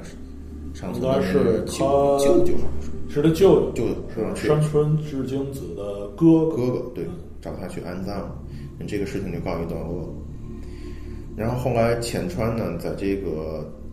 在这个度假屋呢又逗留了一段时间，按照他的安排就又返回东京了。但是他返回东京之后得到的第一个震惊的消息就是，呃，嗯，公司死了。公司在他在他在浅川那个预计死亡的时间的转天死了。因为实际上看录像带俩人就隔一天，就隔一天因为实际上是浅川把录像带从那小木屋拿回来，第二天。对，也就是说，他们两个人，而且那个浅川看录像带应该是晚上，呃，高原公司看应该是白天。实际上，两个人相隔是呃不到一天的时间。对，这样公司死的时候，小说对他有一个描写，就是公司很明显的在寓所里感到死亡气息的这种逼近，而且借由他这个他这种惊人的这种天赋吧，在死前他参透了这个谜团。这个他死的这个过程，其实值得一说，但是其实没有电影里那么值得一说。高山公司死的这段应该是这个电影里面比较牛逼或者说比较经典的超越本超越而且我觉得这也是开启了这个日本恐怖片儿或者说世界恐怖片儿的一个一个经典的镜头。对。是高山公司在那个房间里面突然间觉得是从那个表情上看，突然间觉得不对，不太对头。这时候呢，他在这个房间里面呢，在这个地上摆着一台电视，这个电视机突然间自己就打开了，里面放映那个录像带里面的那内容。但是和这个前面这个录像带内容不一样的是，在最后那个画面上不是出现不是说出现一口井吗？对，从那个井里面爬出来一个女人，哦，太可怕了！穿着一个白衣，披散着头发，披散着头发，然后这个头发往前垂着，挡着这个脸，以一种非常魔鬼的步伐，然后一步一步的很，也很销魂啊，那。对，也很销魂，迈着这个贞子步，然后一步一步一步的走到这个镜头的最前面。这个镜头已经非常的恐怖了，嗯，然后这时候出现了更恐怖的一幕，是这个女人直接从这个电视银幕里爬了出来，我天，这也就是说爬到这个房间里这。个大概其实出乎所有人意料的。对，这是他妈出乎所有人意料。然后这时候，在那地上用他的这个手指甲抠着那地面，一步一步一步爬到这个高山龙寺的前面。这时候他那个头发翻开了，露出了他的眼。他这个眼呢，怎么形容呢？他这个目光应该是往下看，嗯，但是明显觉得他这个白眼球的数量是明显要多于他黑眼球的数量，就是以一个非常恐怖或者说恶狠狠的一个眼神在看着瞪着这个电视机前面的，观众啊，然后毫无疑问的，这个高山公司就挂掉了。挂就挂掉。其实据说啊，但是这个我没有证实，据说后面还有一个镜头，但是被剪掉了，是这个贞子在吓死了这高山公司之后，他又一步一步继续爬，爬到了这个摄像机的前面，他要做事从这个就是你在看的这个电视机外面再往外爬，但是最后这个镜头被剪掉了。但是这个我没有办法证实是不是真的存在这个镜头，我从来没有在任何的网站上看到过这个镜头。如果这个是真的话，这如果是真的话，而且当时如果说有这个三 D 技术给这拍成三 D 的话，那就太他妈牛逼了！这镜头，就估计会吓死很多人。这绝对，我觉得这镜头比他们那个《闪灵》里面那个尼克尔森劈门那可能还要更恐怖。我其实真没觉得那劈门有多恐怖，但是那个是电十大电影史上恐怖镜头之一。第第一对。这这这里这里咱们就可以探讨一下这恐怖的这个含义啊，因为咱们也看过很多恐怖片儿，可能有这种现代的，也有这种 古代的这种各种妖魔鬼怪或者这种，但其实大家有没有感觉最恐怖的这个镜头往往是，嗯，含义不明的一种镜头，或者是说。用一个有一个，我看到哪儿说过这么一句话，就是说，真正的恐怖它是来自于这个一个你习以为常、熟知的事情，但是他做出了异于常态的这种怪异的行为举动。我觉得恐怖，至少说从恐怖电影来说，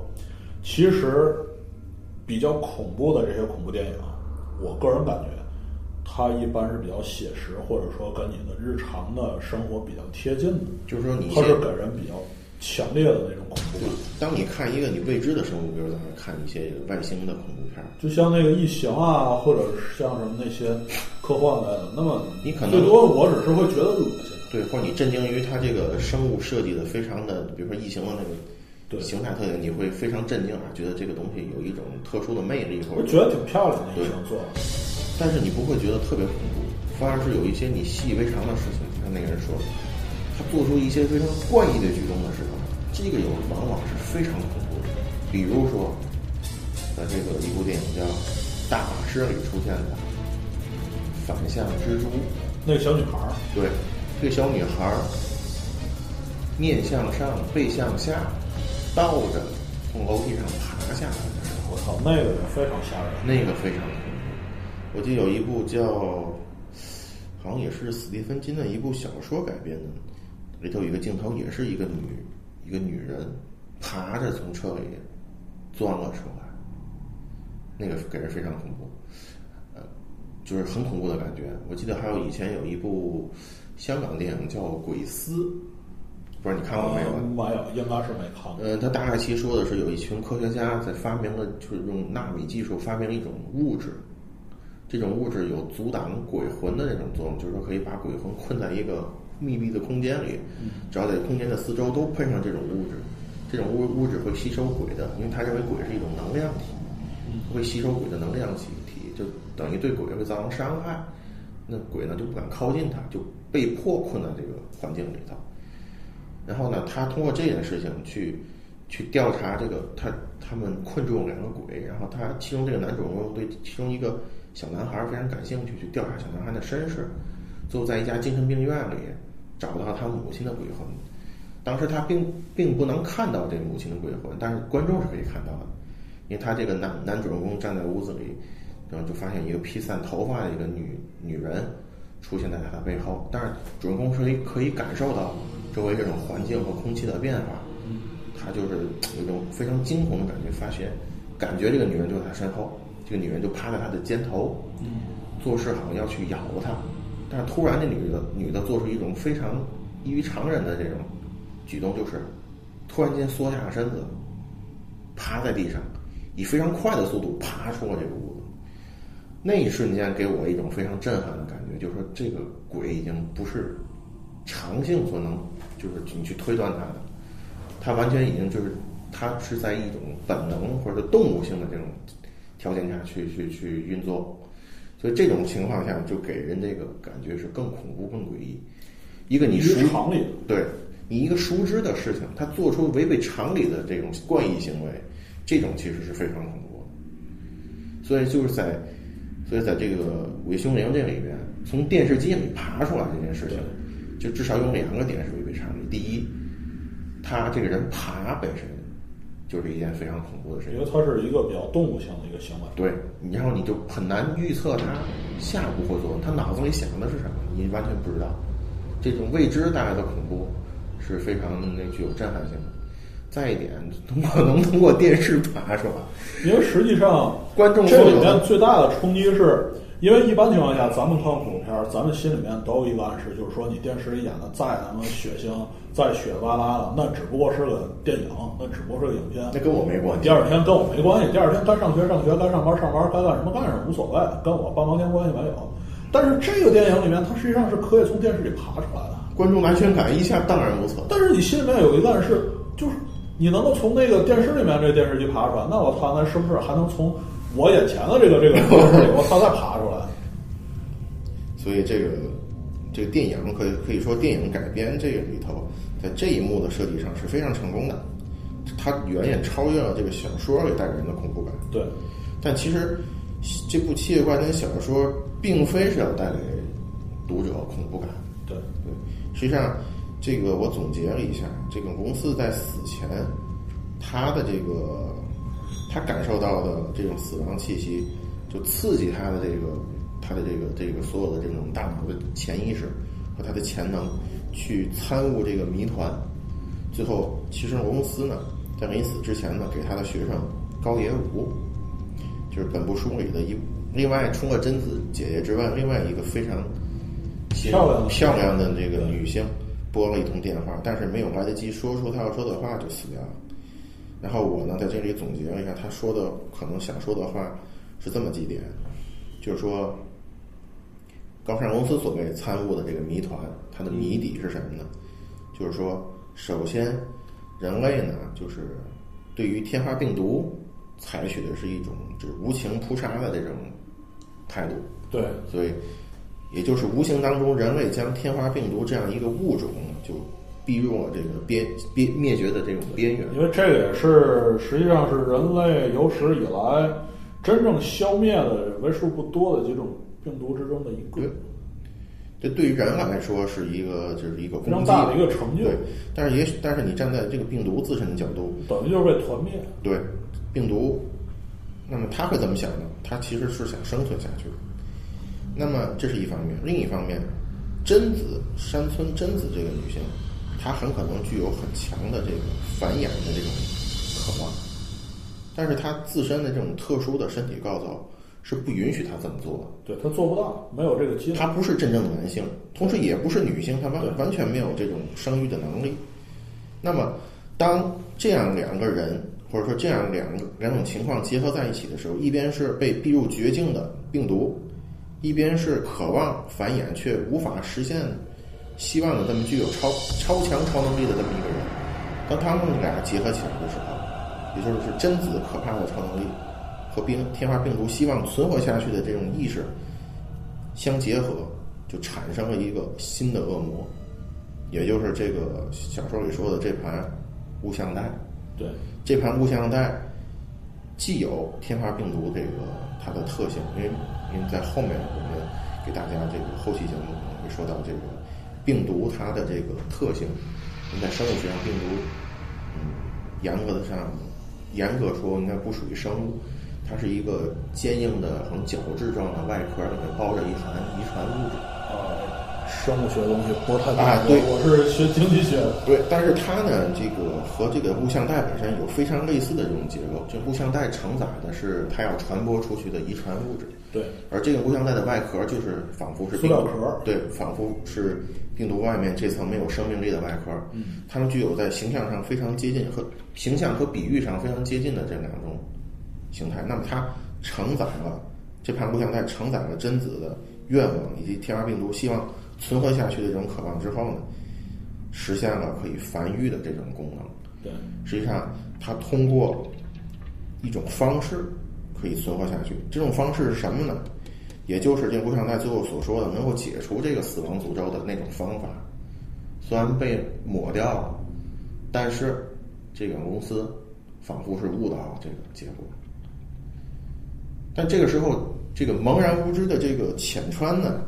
还沉浸在这个公司死亡的这个震惊当中。对，但是他很快就意识到，事情并没有意识到这事情还没有还没结束。第二是他的这个妻子和孩子还有孩子现在正面临着危险。死亡的危险。但这个时候呢，这个小说里出现了这个不同于这个以往的描述，就是浅川仿佛看到了公司的这个鬼魂，但他看到实际上是一个黑影，对，是一个黑影。这个黑影呢，虽然他并没有说明他是谁，但是在浅川的意识当中，他认为这就是公司，是公司用他的鬼魂来告诉他这事情的真相。如何破解这个？对，如何破解这个？然后呢，这个浅川就在一本书里找到了这么一个关于病毒的这个描述，就是关于病毒它的一个本质就是就是复制复制和繁衍。然后呢，浅川也就明白了，贞子这个怨念，它其实具有病毒这么一种本质，就是必须要帮助贞子复制和繁衍这种怨念，他本人才能逃脱死亡。他正是这么做的。对，而这也正是公司没有做到的。因为是在浅川看到录像带第二天，他是用自己录像机给这个高山公司翻了一盘儿，对，他就是用自己的行为，就是把这个病毒的一份拷贝变成两份拷贝，他完成了这么一个复制。虽然这是一个无意识的行动，但是对对对，但是他达到了这个效果。对达到这个效果，也就是说他做到了他这是他活下去的原因。而公司没有做这件事情，也造成公司死亡的原因。对，所以最后这个浅川有一大段的内心独白啊，就关于怎么做的这个问题。对，是为了救妻子和孩子，去以全世界的人类作为牺牲嘛？他考虑到，我如果录了这个录像带给别人看，那别人会再这么做，那么这个就无尽无休。无尽无休。而且他想，他也想到，如果我们可以不可以把这个影响的面儿控制在一个范围之内？比如说，我看完之后，我先录给你看，你看完之后，你录完再给我看。但这个没有意义，因为这个你达不到扩大这个繁殖规模的这么一个结果。所以浅川这个是无效的所以浅川认为这样的做法可能不行，除非是有人能够切身去去以身试一下，看看这样但是谁会去试啊？谁会去试呢？不会有人去试。所以浅川如果作为一个，比如说站在全人类角度讲，他可能会牺牲自己的妻子和孩子，为了保全人类，把这盘录像带消灭。但是真的面临这个事儿，我觉得不见得会有几个人。所以最后浅川的决定就是说，为什么我的妻子和孩子要去承受这样的一个使命？对啊，他这不公平，所以他宁愿背负将全人类带入这死亡诅咒的这么一个罪名，他呢决定去救自己妻子和孩子，而且他也很明白，他这么做的结果很可能是贞子把他的这种怨念，可能以病毒这种形式植入到每个人的遗传基因里面去，而这种结果它的影响可能是深远的、不可预测的。但是尽管如此，浅川作为一个普通的人，他还是做出了这种自私的决定，就是我要去救我的。我觉得可能一般人可能都会去，可能都会去做可能都会这么去做。我觉得如果是我，我也会这么做。先给领导看，这这这这这不能这样。总之，浅川做了这个决定之后呢，就是就很决绝的带上这盘录像，以及他可以复可以翻录的录像机，对，朝这个自己家里驶去。而这第一部书呢，也就在这个浅川的这个内心独白中呢，就录下了。对，呃，上面呢基本上我们就回顾了原著，啊，高山，呃，我操，什么高山公司？比较这个铃木光司的这个叫做《切怪谈》或者叫《伪雄灵》的第一本小说里面所涵盖的内容。那么在这个过程中呢，我们也同时呢和大家一起回顾了这个电影里面的一些桥段，以及和这个小说里面一些不一致的地方啊。对对，但其实我们主要目的还是向大家介绍这这部小说，其实是因为一般情况下，可能小说呢，并不它呃，就是说，第一呢，我觉得和这个电影相比，小说有几点好。第一是它怎么说呢？直观来说，原汁原味儿，对吧？因为电影的话，呃，你要考虑到很多的因素，比如说一些画面怎么去表现，比如说你这个电影的片长要控制在一个合理范围内啊。比如说这个电影在咱国家有一些什么光电总局之类的要审一下，有些东西不能拍进去。但是小说的话，它这些限制可能可可能会少一些。嗯。另外一个因素呢，就是你在看一本小说的时候，你很容易产生一个更强的代入感。那这个我觉得和很多人的直觉不一样。嗯，很多人的直觉是我看电影，那么有声音、有画面，对吧？我可能更有一个代入感。但是你不能忽略人的想象力。嗯，对。就是说，当你看到一段非常恐怖的情节的时候，你会联想到很多的东西。因为我看这部小说的时候，就时不时的会脊背发凉。对，我觉得第一个那个脊背发凉，就是看到那个眨眼的那个，就分析那个那个眨眼那片段。对，我天！我第一反应，我操嘞！我说这他妈太吓人了。我是在最开始看到这个这个浅川模模仿这这个录像带里抱孩子这个动作，而且在手上闻到血腥味儿的时候，我觉得这个真的是了不起。对，呃，所以说呢，我看一下时间啊，哇，那现在已经录了大概有一个半小时左右了。呃，因为我们的这个节目呢，我们有一个偏长的限制哈，为了为了让这个大家听的不至于太过无聊，那么我们决定把这个《伪凶灵》呢分了几期咱们来呈现对。因为太因为要不太长了太长了呢。第一是这个节目太长了，好像一次性听完难度比较大，而且大家可能会比较烦。第二呢，这个我剪起来比较费劲，对主要是我觉得大伙儿能听你叨不叨叨不叨的，我也烦人了。是吧？那咱们今天就先结一期，然后我们后面可能再会用一期或者两期的这个篇幅呢，和大家一一起去回顾剩下的三本啊书，剩下的这三本书啊而。且我可以很负责的告诉大家，第二部比第一部的线索还多。对，第二部可能会更乱一些啊，嗯但是我们会带给大家去抽丝剥茧，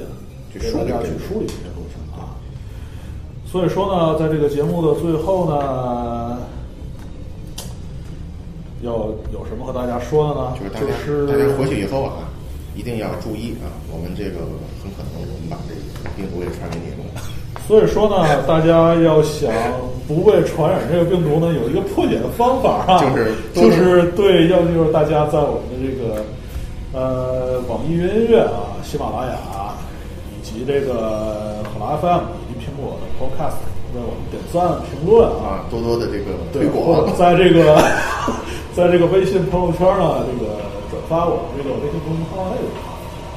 一定要关，一定要关注我们的节目啊！关注我们的微信公众号，订阅我们的节目，这样的话，帮我们实现一个我们这个节目这个复复制制繁殖 繁殖的这个，这样你们就安全了。呃这样你们就安全了啊！如果你恨一个人的话，把这个节目转给他听听。呃，OK，那咱们这期就先录到这儿。对，也希望咱下一期还能跟大伙儿再说这个故事哈。OK，呃，现在几点？九点。呃，OK，那今天就先录这么多。好，谢谢谢大家，谢谢大家再见。感谢收听本期节目，我们是一家有内容无节操的网络播客，欢迎通过荔枝 FM、考拉 FM、网易云音乐或苹果 Podcast 搜索“大狗汪叨叨”订阅收听我们的节目，也欢迎关注我们的微信公众号，请在微信中搜索“大狗汪叨叨”，我们将不定期推送节目相关内容。